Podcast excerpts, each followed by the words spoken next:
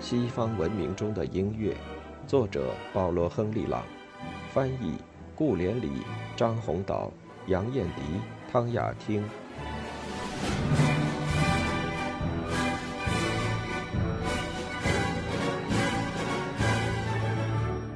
拉莫。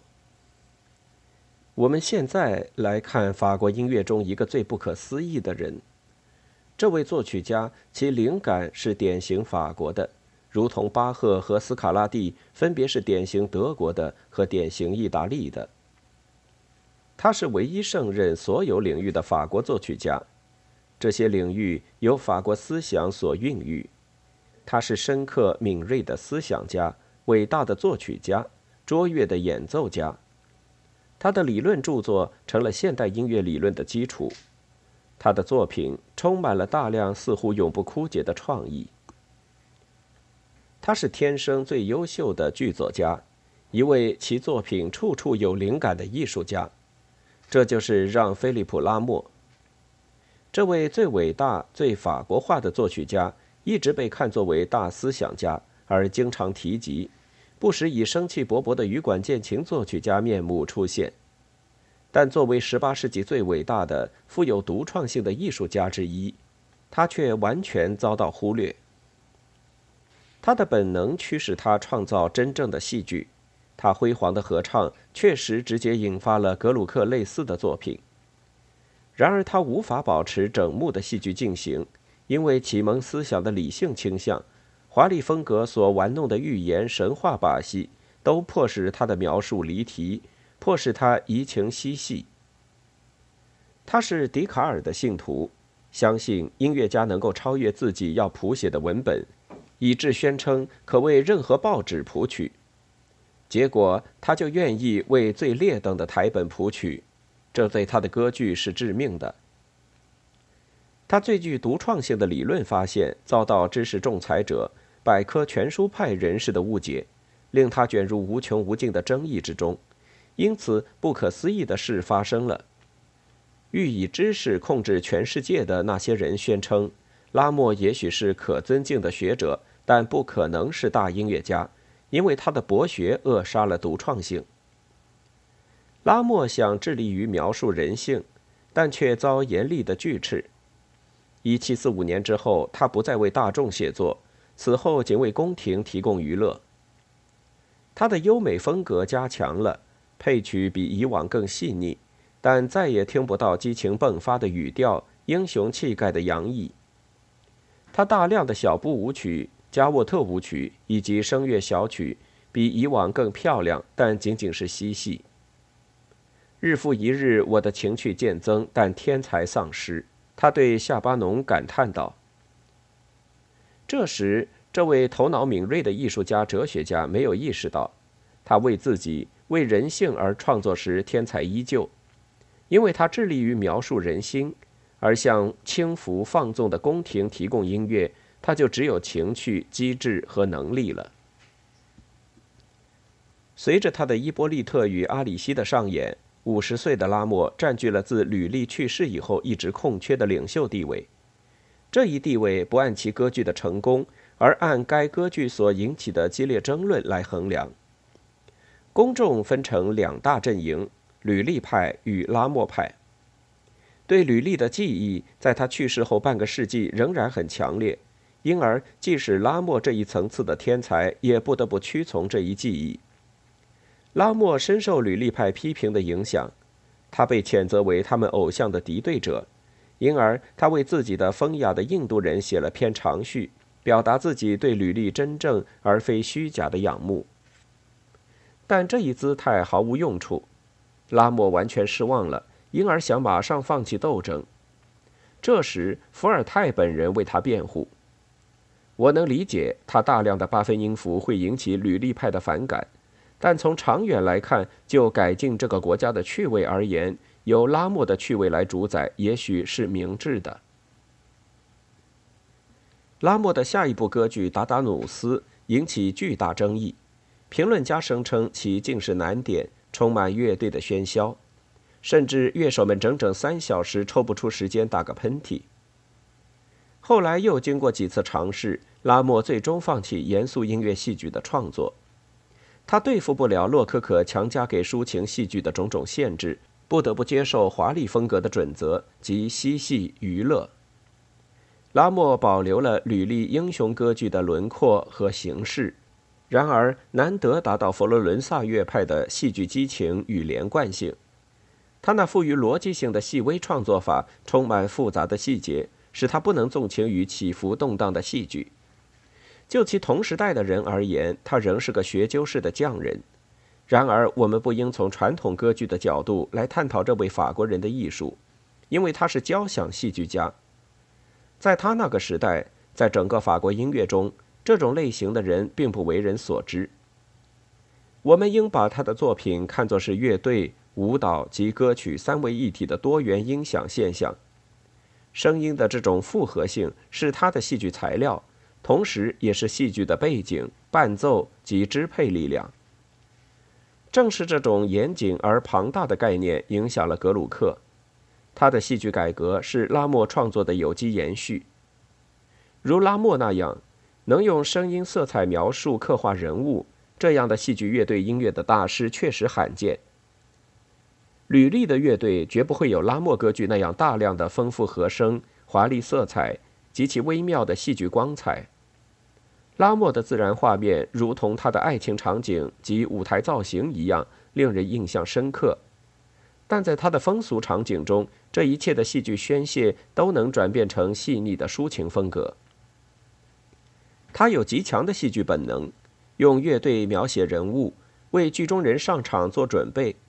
但这不是主导动机那种原始的剧作法，如同影子一样跟着剧中人物。人物描绘仅止一次，绝不再现。要成为法国音乐戏剧的解放者，这位大音乐家本来还需要更有诗人秉性，需要更专注于歌词。吕历意识到戏剧的极端重要性，很小心地挑选改编台本。拉莫却准备为业余作者最劣等的韵文谱曲。拉莫为洛可可歌剧的传统和要求所误导，强调自己戏剧作品中的插曲、舞蹈、队列、舞台装置，而情节仅仅成为嬉戏的演示。与形式和工艺相关的一切都很精致，在所有部门，他都超过了同时代的人。但所有这一切却无可挽回地损害了音乐戏剧本身。拉莫的艺术稳固、深思熟虑、形式确定、逻辑性强。他是百科全书派人士的同时代人，为哲学概念所主宰，并将这些概念强加于自己的观察和风格。但他有同辈哲学家的同样局限，这在他的一个论题中很明显。那似乎是他推理的主要准则。他意识到并证明，音乐的物理材料同其艺术材料是一致的，因此这种艺术材料的本质同发生世界的物理材料的本质是一致的。归根到底，这也许就意味着音乐美学的法则是音响学。这一原理在拉莫之前就已为人们感觉到并加以提倡。但需要集大思想家和有创造性的大音乐家于一身，才能意识到，音乐艺术越是主观，它就越要依靠音响学的第一手材料。因此，同某些音乐学者的天真说法完全相反，使作曲家有可能扩展自己力量的，并非是物理学家和理论家，并非是某个韦克麦斯特造就了一个巴赫，而是作曲家的听觉要求和想象力。其自然的探索需要科学的阐明和梳理。这两种因素有效地结合在一个人身上，在音乐史上仅有过一次，那就是巴赫。而在其他一般情况下，这样的结合仅仅产生梦幻，产生短暂的音乐，如斯克里亚宾。但是，作曲家和学者并非总是一致。在拉莫阐述己见的过程中，哲学家拉莫所达到的前沿境界，正是作曲家拉莫本该拥有的。而哲学家拉莫也许不承认，在追随音响学时，音乐绝不能超越意图，即使这样的意图可能很有帮助。因为音响学同音响产生的心理过程的音响符号，两者之间有巨大差异。音响学同其所产生的风格化的音乐结果，两者的法则也不相同。音响学价值要达到音乐价值，这在美学上是不可能的。拉莫的最终哲学结论也许是谬误，但他的无数论文则是现代音乐科学真正独创的基础。他是第一个认识和弦转位的人。从前，那被看作以低音为基础的声音组合，通过建立基本和弦的学说，他第一个推动了现代功能和声学说的建立。但这一学说直到19世纪末才被人们完全认识。这一划时代的学说确立了如下事实：所有可能存在的和声都可以归结为有限的几种基本形式，称为主和弦、属和弦及下属和弦。每一个和弦都是主要或基本形式的功能代表。这一理论终结了从前所有和弦平等的说法，使和声概念协调一致，既简单又深刻。在拉莫时代之前，确切地说，音乐家尚未用和弦思考，只是用来计算音程。大多数人根本不懂拉莫的概念。无需说，功能理论并不是发明。天才音乐家运用正确的和声，并不知道其科学原理。但拉莫作为笛卡尔、扎利诺、梅尔塞内、基歇尔及其他音乐学者孜孜不倦的学生，第一个将功能理论系统化并整理成逻辑体系。拉莫创立的现代和声学，其影响无法估量，因为它改变了整个音乐概念以及同这种概念相关的艺术想象力。拉莫努力掩饰自己原则的真理，但遇到严重的困难。虽然他的许多理论无疑仍是天才之作，但他的后继者谁都无法克服这些困难。音乐家和理论家在拉莫身上完美结合如一人。如同他的和声原则力解中的简洁句子，很自然，他的音乐作品也表现出精通逻辑思维、智力与情感、头脑清晰与心态平衡。这位一流的法国作曲家展现出二者完美的结合，体现了法国精神的标准——理性与情感的联姻。这位憔悴的老人形象如同伏尔泰。不仅如他同时代人所见到的那样是顽固的愤世嫉俗者，他成熟后以其巨大的智慧认识了事物的真谛，但他也认为自己是法兰西音乐家，并接受这一头衔所有的内涵。若年轻二十岁，我会去意大利，以佩尔格莱西为楷模，放弃我的一些和声理论，竭尽全力去获取宣叙调中的真理。那应是音乐家唯一的指南。但六十岁之后，你就改变不了了。经验明白无误地指出最好的路线，但心灵却不愿接受。由此看来，法国最伟大的音乐天才依旧是个谜，也许世界永远无法完全理解。卢梭《谐歌剧论战》，法国戏歌剧。十八世纪下半叶，法国音乐的发展比以往更紧密地联系着文化进化以及文学和哲学思想。此前，音乐和诗歌常处于敌对阵营中，一面是文学家的不信赖，一面是音乐家的妒忌，互相反感的局面造成一次次结合的失败。只有宫廷音乐家生活在充满精美艺术的气氛中，享有同真正的诗人合作的特权。但洛可可作曲家没有吕利那样的运气，可结交拉辛、莫里埃或基诺这类大文豪，他们不得不在想入非非的主教、迂腐的大学教授或原为语法家的诗人的这类诗作上浪费灵感。然而，这类音乐家太多，也不排除其中最伟大的如拉莫，完全不关心台本的质量，伪古典悲剧成为一种模式。毫无意义又夸张做作，作曲家利用任何人的作品做台本，只要将古典神话中永恒的英雄冒险稍加变化即可。另一方面，我们知道，圣艾弗勒蒙、布瓦洛、拉布吕耶或拉封丹等都声称对音乐的热爱非常有限。这一切到了18世纪下半叶就不一样了，如同在其他许多领域，在音乐方面是让雅克·卢梭向新思想敞开了大门。他与众不同，发现大自然，引发浪漫主义思潮，准备大革命。他才华横溢又大胆非凡，成了音乐家。他一直是一个半吊子艺术涉猎者，为自己在音乐界建取一席之地，同他那点音乐才能毫不相称。他不喜欢法国音乐的代表，同拉莫的关系尤其不好，并毫不隐瞒自己对拉莫才能的鄙视。一七五二年八月，一个意大利歌剧团到了巴黎，这是一次良机。卢梭得以将自己对法国音乐的反感扩大成带普遍意义的宣言。这支意大利剧团演出了佩尔格莱西的《女仆做夫人》，其成功引起很大反响。人们厌倦了歌剧芭蕾和神话寓言，剧中乏味的爱情多由神或巫师来促成或阻挠。人们渴望同日常生活关系更密切的故事。意大利小型谐歌剧的演出造成了空前的骚动，音乐家与观众被当时的大学者狄德罗、达兰贝尔、格里姆和卢梭引入无休止的论争之中。这场争议以谐歌剧之争著称，系音乐史上的一个重要阶段。路易十五宣称支持吕利和拉莫，后者已被其从前的吕利派对手接纳。王后则支持意大利谐歌剧。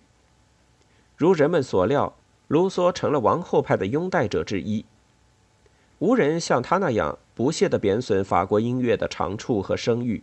如下一切都被他用来加速这一进程：他本人的音乐技术的不足，对自己自学成音乐家的自鸣得意，他个人同拉莫的尖锐对立，以及他要求改革的真诚欲望。这说明了他在著名的《论法国音乐》的一封信中如何采取那种调子。据他说，那封信消灭了国王派。这本小册子发表于1753年11月，在歌剧史上，在卢梭个人的音乐生活中都是重大的一刻。那是他关于音乐艺术的感觉、实现手段以及未来的重大宣言。他的其他音乐论著，无论数量如何庞大，其意义都不及这一封信。就在发表这封著名信件之前，正逢谐歌剧论争处于高潮之时，卢梭展示了自己作曲技能的一个例子，即《乡村占卜师》。这时，他既以实例向观众具体示范了自己的观点，又有尖锐的论文支持这一示范。这部小歌剧相当成功。许多作曲家以之为楷模，甚至莫扎特也在《巴斯蒂安与巴斯蒂安娜》中试图模仿。佩尔格莱西的小型杰作以及卢梭音乐贫乏的戏剧均获极大成功，加之人们对法国音乐的苛责，让人感到趣味上所发生的变化非常惊人。的确，芭蕾歌剧不再合乎胃口，法国音乐退化成装饰嬉戏的宫廷艺术。但其庄严堂皇的优点依然存在。尽管17世纪已过去很久，那个辉煌时代的许多精神仍在激励法国音乐。吕利的作品仍在上演，库普兰则是国人皆知，还有拉莫，令人敬畏也或承认，虽然也许不为人们喜爱。为了摒弃体现高卢民族遗产精髓的音乐，卢梭能够列举出什么戒律？他说过。音乐应该接近自然，这仅仅是回到自然的准则，但却被赞颂为启示，毫无保留地受到欢迎。我们若要摒弃这些理论，并审视卢梭音乐的本身，我们必须承认其音乐同其宣言毫无共同之处。可归于他的也只有一种新式场景，即乡村占卜师故事的农村背景，就是这点创新。农村田园场景。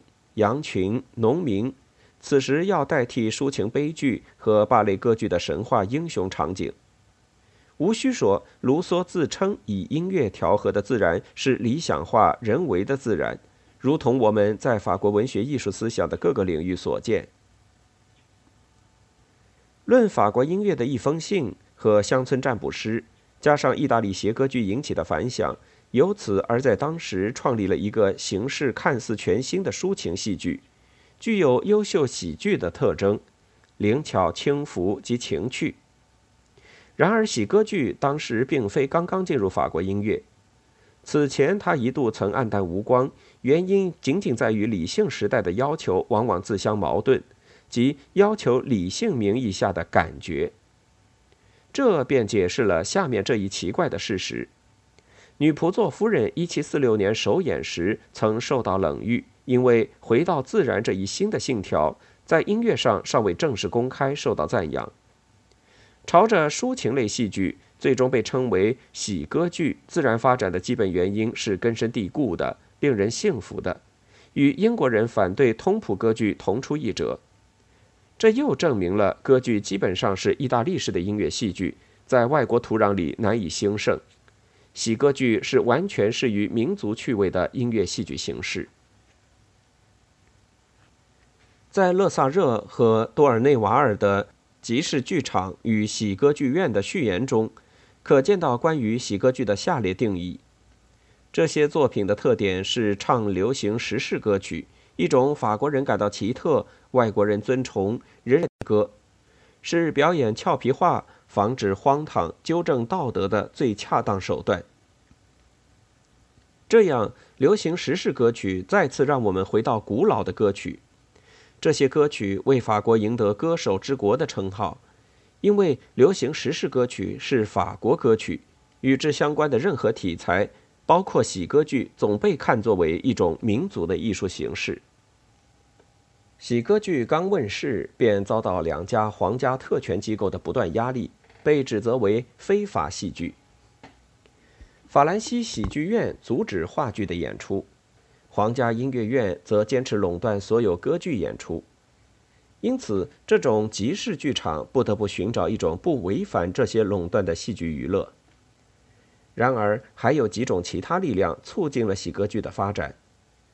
我们已经说过，应该把莫里埃看作为喜歌剧早期的一个缔造者，因为他的喜剧芭蕾，加上在意大利剧院上演过的有点类似的戏剧，大大促进了这一民族题材的形成。在吉诺的歌剧中，常见小丑场景。同抒情悲剧中的英雄悲剧人物形成鲜明对比，并提供了与意大利完全不同的喜剧因素。这种喜剧因素确实是一种滑稽模仿，对现实的歪曲；而演出于集市剧场的戏剧，其滑稽因素则如实反映现实，尽管有很多不协调之处。但后来，这种原始避俗的演出倒成了真正的戏剧。莫里埃在《伪君子》序言中重复了有关喜剧的古代格言：“笑声移风易俗。”这句格言已成为喜歌剧的准则。这位人类灵魂的伟大知音又补充了上述谚语：“责备易忍，戏弄难熬。”他界定了那种低级喜剧的目标，暂时是为了娱乐集市中的平民大众。一七一四年。皇家音乐院因本身遭受很大压力，同意解除对音乐的一些限制，允许集市喜剧演员在戏中唱一些歌，但带有附加条件。这样很快就产生了许多新歌，一些最好的作曲家如康普拉、莫莱，甚至年轻的拉莫纷纷为之创作。可惜乐谱已不复存在。早期喜歌剧所留存下来的，仅是一些歌曲和双句歌，但明白无误地表明这些戏剧轻快、讽刺、滑稽、模仿的精神。一七三二年，出了一个聪明的剧作家夏尔·西蒙·法瓦，喜歌剧发展的新时代开始了。因为非法戏剧以即兴为主的性质，此时被赋予优秀喜剧的所有特点。这样又促使作曲家为其歌曲、双句歌和流行时事歌曲补作二重唱、三重唱及其他重唱。法瓦翻译的《女仆座夫人》使集市剧场更密切地接触了意大利谐歌剧，结果人们几乎抛弃了所有的流行时事歌曲，取而代之的是为所有的歌词配曲。若这样论及《女仆座夫人》的再度上演，卢梭的《乡村占卜师》及其宣言，我们所面对的戏剧便确实有光荣悠久的历史可自回顾了。虽然抒情悲剧曾使之黯然失色。一次公众再次注意这一极其法国化的音乐娱乐形式，喜歌剧就开始迅速发展。令人愉悦的台本甚至渗入到其他的国家。格鲁克本人当其在维也纳时，就为好几部台本做了配曲。吉士剧场和意大利剧院所遭到的反对一直持续到1762年，但二者的合并吸收了意大利人。一七九零年，法瓦剧场更名为喜歌剧院。如果公众对是否可能有独创的法国谐歌剧仍心存疑虑，那么下面所述聪明的一招则完全打消了所有反对意见。一七五三年七月三十日，以《交易者》为标题上演了一部自称是意大利幕间剧或谐歌剧的法国改编版。然而，在获得无可争议的成功后，人们才知道。台本和音乐原来是两个法国人瓦代和多维涅的独创之作。接着，法国音乐史上常见的雪中送炭的一幕又展现出来：一个外国人，那不勒斯乐派的莱吉迪奥·罗莫阿尔多·杜尼来到了巴黎，以其关不住的女郎创造了法国现代喜歌剧。这位讨人喜欢的音乐家为罗马、米兰、热那亚。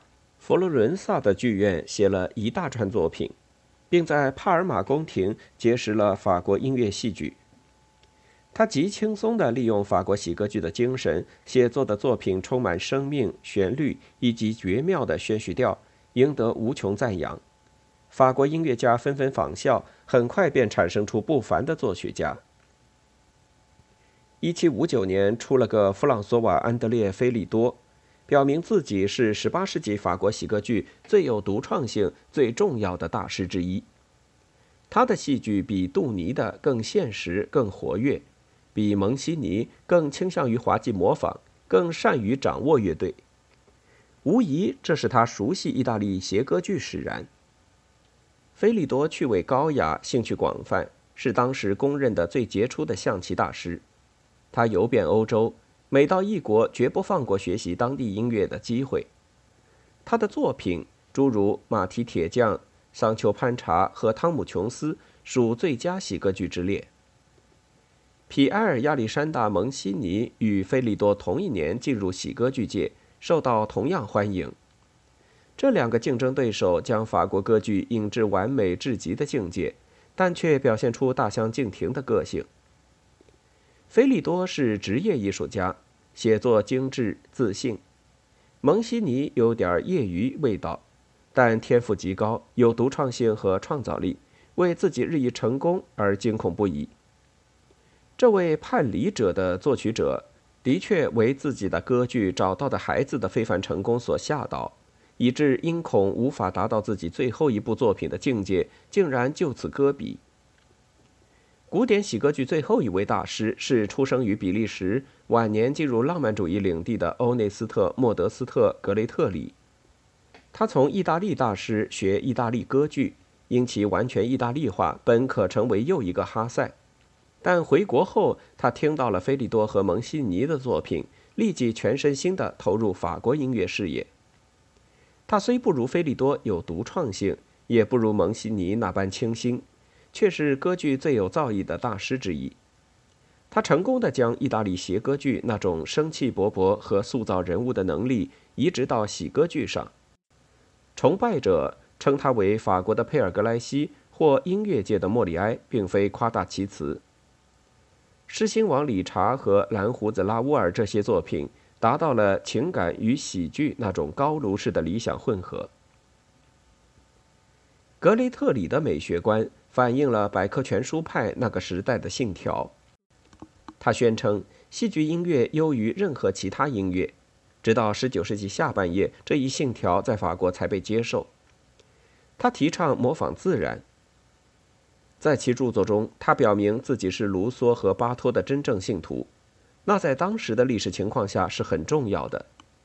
他废弃了宣叙调，以此明智地承认爱迪生以前所说的，即宣叙调是意大利的戏剧音乐形式。他宁愿保留法国喜剧的基本特征及犀利的对白。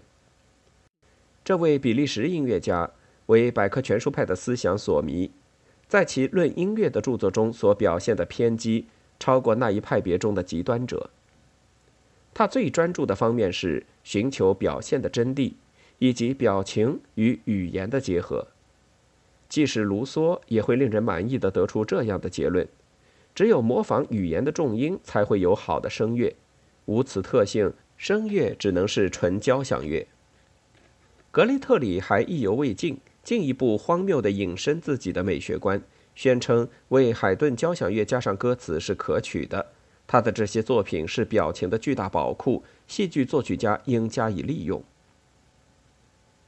但作曲家格雷特里并未受到自己相当牵强的理论的影响。他的喜歌剧把以往这种题材的歌曲联唱变为一种精致的艺术形式，那将永远是法国音乐史上骄傲的里程碑。其他歌剧作曲家都无法跻身这三位主要大师之列，甚至弗朗索瓦·约瑟夫·戈塞克，乐队与合唱音乐史上重要的作曲家。其剧作也苍白而无活力。大革命之后，在格雷特里及另外一位外国作曲家创作的基础上，歌剧继续兴盛。后者的有力形象不禁令我们要回过头来看看国际舞台上的意大利音乐。